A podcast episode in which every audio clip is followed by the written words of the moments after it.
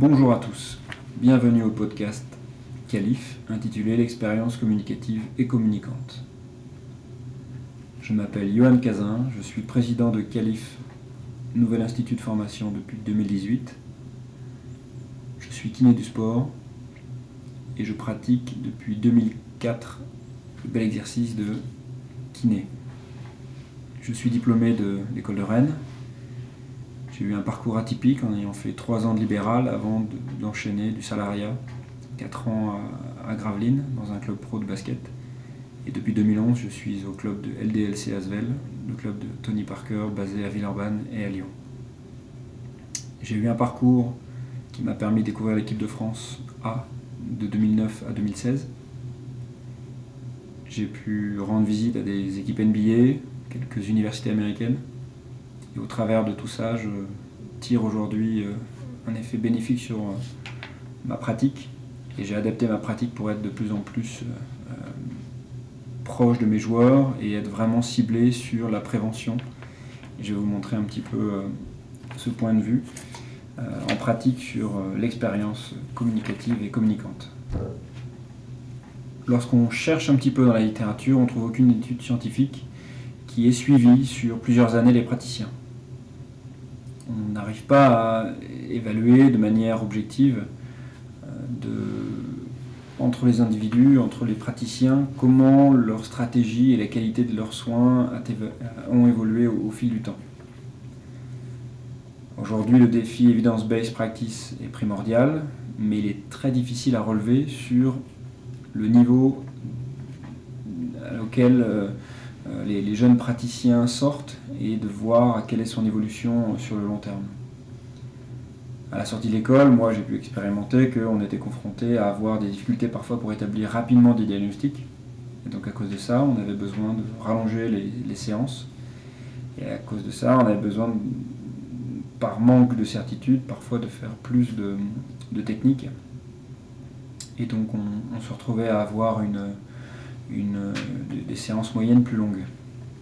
Aujourd'hui, moi je me rends compte que euh, il faut aller un petit peu au-delà dans, l'éducation, et donc c'est pour ça que euh, si on veut être avec des praticiens qui ont suffisamment de, d'expérience et suffisamment de, de, connaissances, il faut transmettre plus d'expérience. Après avoir fait mes trois ans libéral, j'étais confronté à un problème parce que si je voulais augmenter ma rentabilité, je devais faire un choix. Mon expertise me permettait d'avoir plus d'emprise sur les sportifs que les patients lambda. Parce qu'en fait, j'avais orienté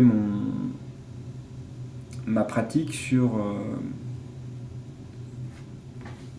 des, réflexes où j'incitais en fait les joueurs à mettre en place des mêmes comportementaux qui permettaient de conditionner les autres et donc je me servais des multi-annuels pour transmettre un message, transmettre des attitudes et m'assurer ainsi que les jeunes joueurs qui débarquaient dans, le club euh, pouvaient bénéficier passivement, de manière inconsciente, de, réflexes et de nudge qui ne se verbalisaient pas. Par exemple, parmi les réflexes, euh, le rouleau en bois. Je mettais toujours à disposition un rouleau en bois au cœur du vestiaire car l'objectif c'était de les inciter à prendre soin de leurs pieds, parce que les basketteurs sont énormément, énormément soumis à des contraintes, les pieds de basketteurs sont énormément soumis à des contraintes, et on se retrouve souvent à avoir des déformations articulaires, à avoir aussi des pathologies de, de, tendinite achilléenne lorsqu'ils sont un peu plus vieillissants, mais avant ils ont beaucoup d'aponévrose plantaire euh, autour de 20-25 ans parce qu'ils changent de chaussures, parce que il y a des défauts de tension, des défauts d'alignement très fréquents au niveau des hanches chez le basketteur.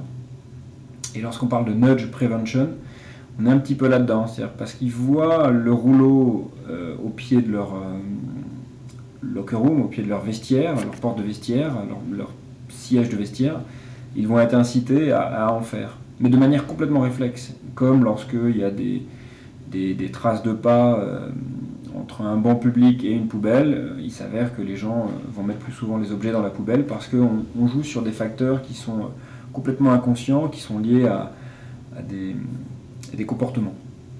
Et moi je crois beaucoup en la puissance de ces techniques-là parce que ce sont ces réflexes qui font qu'au quotidien, on va avoir des joueurs qui sont plus impliqués. Par exemple, on utilise ces phénomènes d'imitation au sein du groupe, et ça veut dire qu'il y aura moins d'attention de mobiliser. Il ne va pas être en train de se dire en arrivant, avant un entraînement, qu'est-ce que je dois faire pour m'échauffer? Il y a déjà le rouleau, il a l'habitude. Et puis il termine sa conversation sur euh, WhatsApp ou autre. Vous verrez après que l'iPhone n'a pas que du bon, enfin, les smartphones n'ont pas que du bon. Et c'est cette prévention quotidienne qui, pour moi, est facile, durable et qui favorise l'adhérence et qui permet comme ça qu'elle puisse être plus, euh, plus respectée. Pour moi, ce qui est très important, c'est de trouver donc des soins, des techniques en accord avec la prévention et une stratégie de soins immédiatement efficace. Avec les joueurs pros, si on part dans des promesses, il euh, faut savoir qu'on va l'avoir tous les jours sur le dos. Euh, c'est impossible d'aller vendre des, technologies ou des nouvelles pratiques électroniques qui sont très intéressantes. Et par exemple, tout ce qui est euh, Técart, les gars, ils, ne veulent pas passer 25 minutes si derrière ça les soigne pas. Euh, moi, je pratiquais au, tout début, j'avais fait un peu ultrason, j'ai vite lâché en voyant qu'il n'y avait pas de résultat. Tout ce qui est électrothérapie, euh, j'en fais pas non plus parce que si le sujet n'est pas actif, il n'y a, pas d'effet dans le temps, il n'y a pas d'effet durable. Et aujourd'hui, j'en fais plus du tout. Je fais plus aucun traitement passif. Les seuls traitements passifs que je fais, c'est des petits massages lorsque sur le plan psycho, ils en ont besoin. Et lorsque sur le plan psycho-émotionnel, j'ai besoin d'avoir une emprise euh, sur leur mollet pour leur faire comprendre que le mollet est pas si mal et compagnie. Et donc voilà pourquoi le, euh, je réalise parfois des traitements passifs tout de même. Et donc au, fil du temps, j'ai cherché à avoir une, réflexion où je puisse être euh, de plus en plus scientifique et donc avoir cette evidence-based practice, cette EBP qui tiennent compte des modifications du style de vie de mes joueurs. Et qui, au quotidien, même au sein des vestiaires, je sais que au vestiaire de l'OL, euh, les téléphones sont interdits, mais nous, on, se retrouvait parfois, j'ai dû faire face à une rhizarthrose chez un basketteur all-star français qui était strictement lié à ses SMS qu'il envoyait que du pouce droit sur son smartphone. Et donc c'est pour dire que quand on est confronté à ça, lui expliquer qu'il devrait utiliser sa main gauche pour se servir de son téléphone, c'est beaucoup plus complexe que euh, euh, lui dire euh, que le, téléphone est, est à l'origine de sa rhizarthrose, alors que lui, chaque fois qu'il joue au basket, il a mal au pouce, donc pour lui, c'est à cause du basket, c'est pas à cause du téléphone.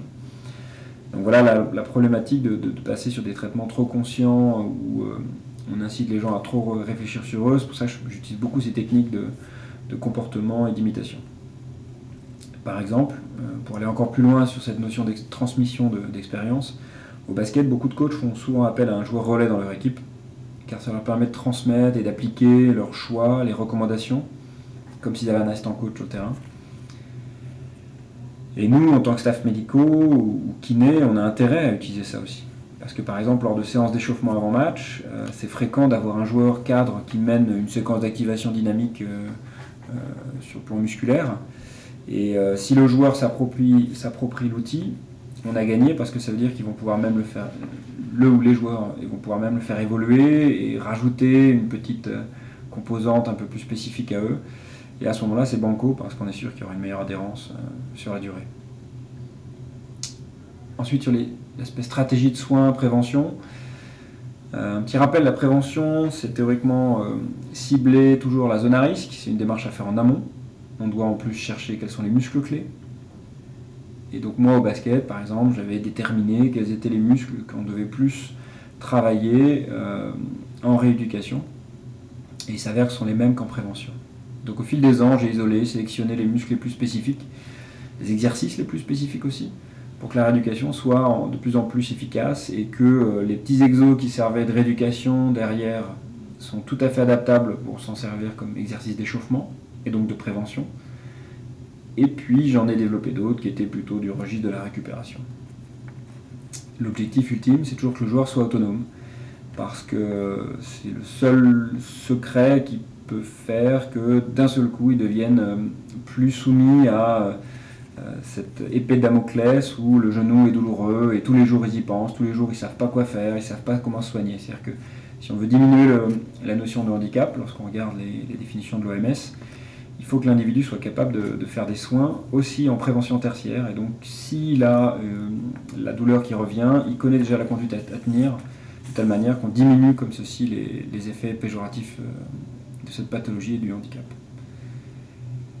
Euh, je vous incite à écouter les prochaines minutes où j'ai interviewé un de mes amis désormais, mais à la, base c'était uniquement un, joueur qu'on m'a présenté lorsque j'étais sur, sur Gravelines.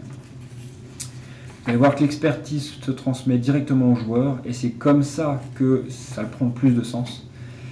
Donc voici l'interview de Mohamed Mokrani, handballeur pro, qui a été international A', vainqueur de la Coupe de France à l'époque euh, au sein de son équipe de Dunkerque, qui a fait quelques années de, de, handballeur pro et qui aujourd'hui est en reconversion. Alors euh, vous allez écouter euh, ses commentaires, mais aujourd'hui il est étudiant en école de kiné en deuxième année à Lille et il nous fait part du management euh, avait mis en place, que j'avais mis en place autour de, son dos en, juin 2010, lorsqu'il était encore joueur pro et, handicapé par une lombalgie qui, euh, qui s'éternisait.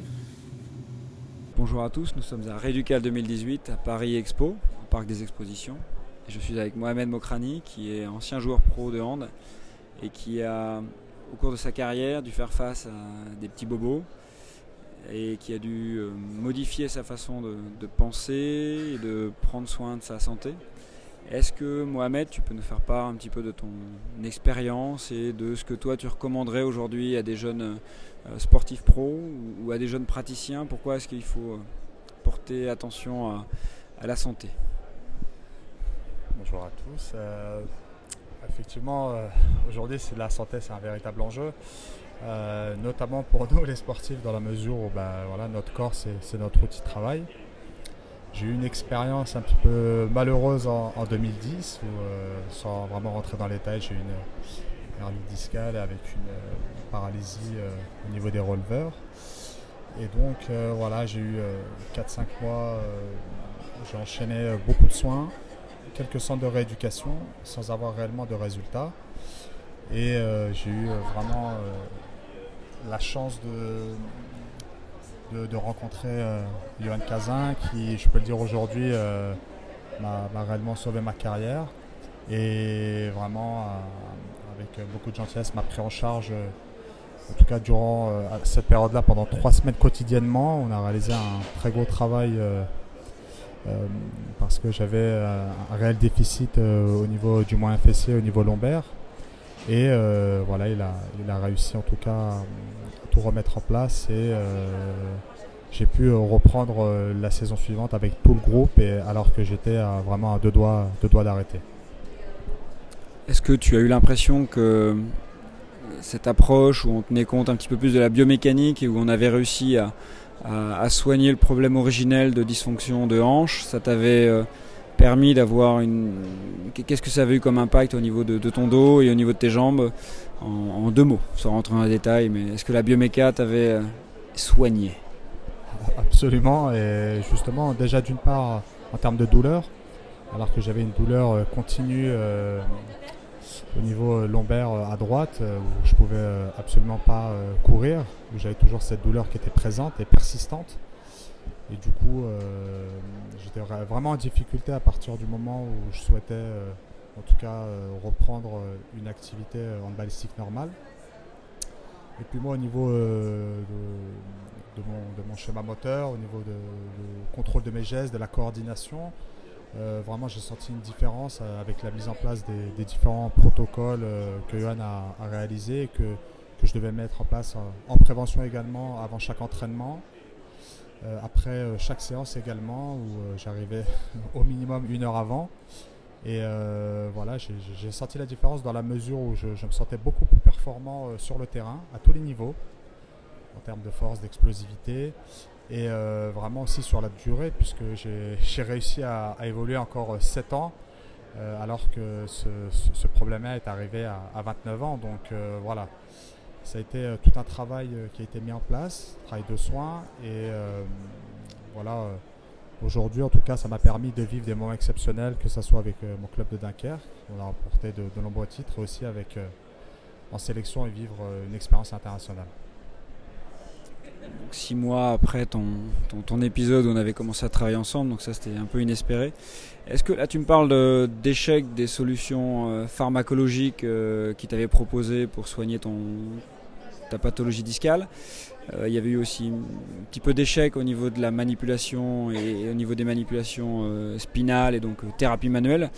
Est-ce que toi aujourd'hui tu, tu, crois en ces thérapies actives et est-ce qu'on peut compter sur toi en tant que praticien pour prêcher la bonne parole et aller euh, pousser les jeunes autour de toi pour euh, apprécier euh, la, vraie valeur de cette thérapie active que nous on met en avant chez Calif, mais que qu'on a basé sur notre vécu, notre expérience et qui se base aussi sur l'évidence base au quotidien, sur la lombalgie par exemple, ou sur les, pathologies musculaires ou tendineuses. Est-ce que toi, tu, sur tout ce qui est musculo-squelettique, tu, tu, y crois ces thérapies actives?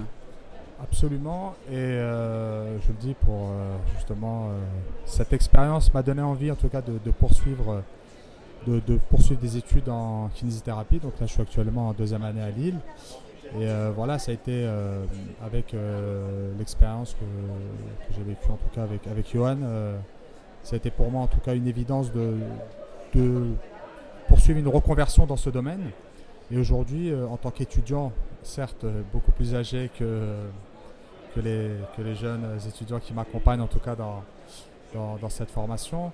Euh, voilà, je, suis convaincu de ces, euh, thérapies actives et que voilà, je, vais faire en sorte avec, ayant été blessé, ayant vécu en tout cas euh, ces pratiques, ces thérapies et pour l'avoir en tout cas poursuivi pendant de nombreuses années, en tout cas je, ferai en sorte de convaincre un, maximum d'étudiants de, poursuivre en tout cas ce type de formation dont en tout cas j'ai l'intention euh, après je l'espère l'obtention de mon diplôme euh, de poursuivre en votre compagnie. Et euh, voilà j'insiste là-dessus parce que pour moi c'était très important. Et en tout cas ça m'a permis d'être vraiment au-delà de me sentir bien dans mon corps bien dans ma tête également de, de, poursuivre vraiment ma carrière de genre professionnel et, euh, comme je le dis, vraiment de, vivre des moments exceptionnels. Merci. Et après, euh, ce qui est bluffant quand même au final, c'est qu'on se rend compte que même si tu es sportif de niveau, tu es soumis aux mêmes lois neurologiques d'inhibition et d'appréhension que n'importe qui, tu euh, as le même physique que les autres. Et l'impact de ce travail où on met des contraintes locales pour pouvoir lever l'inhibition euh, et, reprogrammer le geste derrière, parce qu'au départ on fait une correction souvent de manière en force statique avant d'aller vers la dynamique, et donc les mouvements où il y a un peu d'inertie, euh, c'est assez bluffant que même le sportif de niveau il est soumis à ça, et, aujourd'hui si on ne restaure pas un bon contrôle moteur, on, passe à côté de beaucoup de choses. Est-ce que toi tu, tu en termes de prévention, quelle est la, place qu'a pris la prévention toi après euh, à la fin de ta carrière par rapport à ce que ça avait avant? Est-ce que toi, si tu as un gamin qui veut faire un centre de formation, euh, le tien par exemple, est-ce que tu vas le mettre en garde? Est-ce que tu vas surveiller ce qu'il fera en échauffement? Est-ce que tu vas avoir une, une, attention particulière sur sa posture euh, avant même qu'il soit pro? Quel est ton avis là-dessus? Effectivement, aujourd'hui, la, la, place de la prévention, elle, est centrale. Et je dirais même que voilà, aujourd'hui, on va prendre l'athlète dans sa globalité. Donc il faut être très vigilant à tout ça. Et puis je crois que s'il veut, si, le sportif veut perdurer en tout cas euh, euh, en termes de performance et de jouer le plus longtemps possible et, vraiment d'être bon sur un terrain, je crois que vraiment il y a ce point-là de, de mettre en place ces différents protocoles avant les entraînements. C'est sûr, c'est parfois lassant pour un sportif de venir avant, de, j'allais dire, de, faire un peu de travail de détente, d'activation et ensuite de renforcement. Mais j'allais dire, croyez-moi par expérience que c'est extrêmement important, central en tout cas, euh, dans la prise en charge du sportif. Et euh, moi, je suis d'autant plus convaincu que voilà, ça, j'ai pu en bénéficier et euh, les retombées sont extrêmement positives. Donc voilà, peut-être avec les plus jeunes, j'espère dans le futur mettre tout cela en place et aussi euh, convaincre les, entraîneurs euh, du. Ça aussi, c'est un aspect très important parce que les entraîneurs sont souvent réticents et pensent que justement prendre du temps sur euh, la séance d'entraînement collectif, enfin, voilà, tous ces éléments-là qui vont arriver à travailler conjointement avec le, staff technique, en tout cas pour, pour aller le plus loin possible dans la performance. C'est tout à fait juste parce qu'on se rend compte que l'échange qu'on peut avoir avec les coachs ou avec le médecin ou avec le préparateur physique, des fois il est limité par le fait que nous on va parler de thérapie manuelle, on va parler de détente, on va parler de gain d'amplitude, alors que le coach il va parler de performance et le préparateur physique va parler de force. Et donc c'est pour ça qu'aujourd'hui il faut que les kinés adoptent un nouveau langage et qu'ils adoptent un langage qui soit uniforme, evidence-based. Et nous, chez Calif, on pousse le fait d'aller euh, envisager la thérapie euh, physique euh, active qui est basée sur la biomécanique où tous les principes sont evidence-based parce que c'est de la physique appliquée depuis, connue depuis la, nuit des temps. Et lorsqu'on parle de renforcement musculaire, nous on, pousse vers l'isométrie où là aussi c'est de l'évidence-based parce que c'est un vecteur unique de force. Est-ce que toi, ton, ton ressenti sur le fonctionnement du muscle a changé aussi? Parce qu'on sait que dans les années 90, toi tu as été jeune, début 2000 quand tu as été jeune aussi, euh, on cherchait beaucoup plus euh, l'hypertrophie, on, cherchait à avoir des gars bodybuildés avec des grosses carrures et, on voit en équipe de France de hand par exemple des, gros gabarits qui arrivent alors que ce n'était pas le cas il y a 15-20 ans. Est-ce que toi, en termes de bras de levier et de bioméca, tu, as pu faire une démarche où euh, tu te dis bah, finalement, il faut peut-être mieux avoir un, corps qui fonctionne bien et, pas surchargé inutilement? Est-ce, quel est ton, point de vue un petit peu là-dessus en termes de, handball de haut niveau quoi? C'est sûr que en tout cas, euh, même en termes de préparation physique, ça a énormément évolué. Je me souviens où euh, certaines séances euh, au tout début des, années 2000 où on chargeait énormément, que ce soit sur la piste, dans les séances de musculation, et on n'optimisait pas justement le, ce travail-là physique. Et voilà, nous, on est quand même dans une activité où ça demande beaucoup d'explosivité, beaucoup de changement de rythme. Et voilà, je crois que. Il faut s'adapter. Il faut s'adapter. Après, je crois aussi que le truc qui, moi, me choque, c'est qu'entre 2004, mon année de diplôme, et maintenant, je pense qu'il faut tu t'attendes à plus soigner les mêmes personnes. Les gens sont sédentaires et les sportifs de niveau aussi. Et donc en fait à l'époque euh, je me souviens de joueurs qui avaient un chien, qui avaient euh, une activité, qui, avaient, euh, qui vivaient à la campagne, qui marchaient.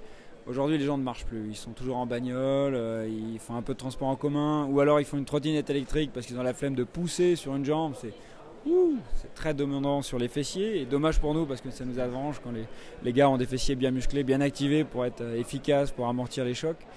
Donc voilà, en tout cas je te remercie mon cher Mohamed de nous avoir partagé ton expérience. Pour conclure, durant mes études à l'école de kiné de Rennes, je dénigrais beaucoup les cours de psychologie, car j'avais euh, l'impression d'avoir personnellement déjà pas mal expérimenté tout ce qui était empathie ou dynamique de groupe au sein d'équipes de sport co, parce que j'en avais pratiqué, ou alors la positive attitude, qui était très communicative, afin d'être toujours le meneur et toujours remonter le moral aux autres. Et là aujourd'hui, après 15 ans de pratique, je pense finalement qu'on n'a pas fait assez de psychologie. Car au quotidien, on est constamment confronté à des, patients qui sont toujours dans un cadre, un contexte encore particulier. Et, euh, euh, je, ferai d'ailleurs une analogie là-dessus entre le, cerveau et les kinés. Par exemple, le cerveau, lorsque euh, il y a une atteinte suite à un traumatisme crânien, il est incapable de ressentir la douleur, il est incapable de lancer un signal de danger. donc c'est difficile finalement de s'auto-diagnostiquer lorsqu'on a une pathologie cérébrale. Euh, et donc euh, euh, se, diagnostiquer avec un organe qui est lui-même défaillant ou atteint, c'est impossible. C'est pour ça qu'aujourd'hui les, jeunes praticiens c'est un petit peu pareil parce qu'on va leur demander de soigner le corps avec, en se basant sur leurs croyances et sur leurs propres ressentis ou expériences. Et souvent, ils n'ont pas un corps qui est euh, qui est parfois même un petit peu pathologique, avec euh, fréquemment des petits lombalgies chroniques euh, liées aux études, liées à l'inactivité, liées à la vie étudiante ou, avec des douleurs de genoux, enfin peu importe, avec des instabilités de cheville ou de genoux. Donc je ne vais pas préconiser aujourd'hui que tous les jeunes kinés, étudiants ou, jeunes praticiens soient en arrêt maladie dès qu'ils ont la moindre pathologie chronique ou algique, mais je pense juste qu'il faut faire preuve d'une attention très très particulière sur la communication, parce que euh, dans notre stratégie thérapeutique, souvent, souvent, on peut commettre des lapsus, on peut, on peut être euh, embarqué à devoir euh, à avoir l'impression de, devoir transmettre certains éléments qui en fait ne sont pas toujours destinés à, nos patients. C'est pour ça que je rejoins pleinement la, réflexion des Australiens et les courants un peu de, O'Sullivan ou, Lorimer Mosley et tout, ce qui est Pain Revolution par exemple, sur l'importance d'aller utiliser un bon champ lexical afin d'orienter vers la guérison, vers la prise d'activité, vers des choses amélioratives et non pas des mots qui pourraient avoir une connotation péjorative pour le patient des années que je fais de manière inconsciente, en fait, cette démarche-là. Et je m'en rends compte parce qu'au fil du temps, euh, c'est ce que je demande à mes stagiaires qui y arrivent en quelques semaines en étant à mes côtés. Donc euh, voilà, aujourd'hui je vous incite donc à aller euh, jeter un petit coup d'œil sur notre site internet calif.com, aller voir nos, formations qui sont sur des week-ends ou sur plusieurs week-ends ou sur même une année avec 12 week-ends étalés sur 18 mois euh, pour la formation de kiné du sport. L'objectif, c'est de vous faire partager notre expérience communicante et communicative. Voilà, c'était l'intitulé de ce podcast. Investissez sur vous pour gagner en savoir-faire au sein de notre écosystème unique Calif. À très bientôt et merci pour votre écoute.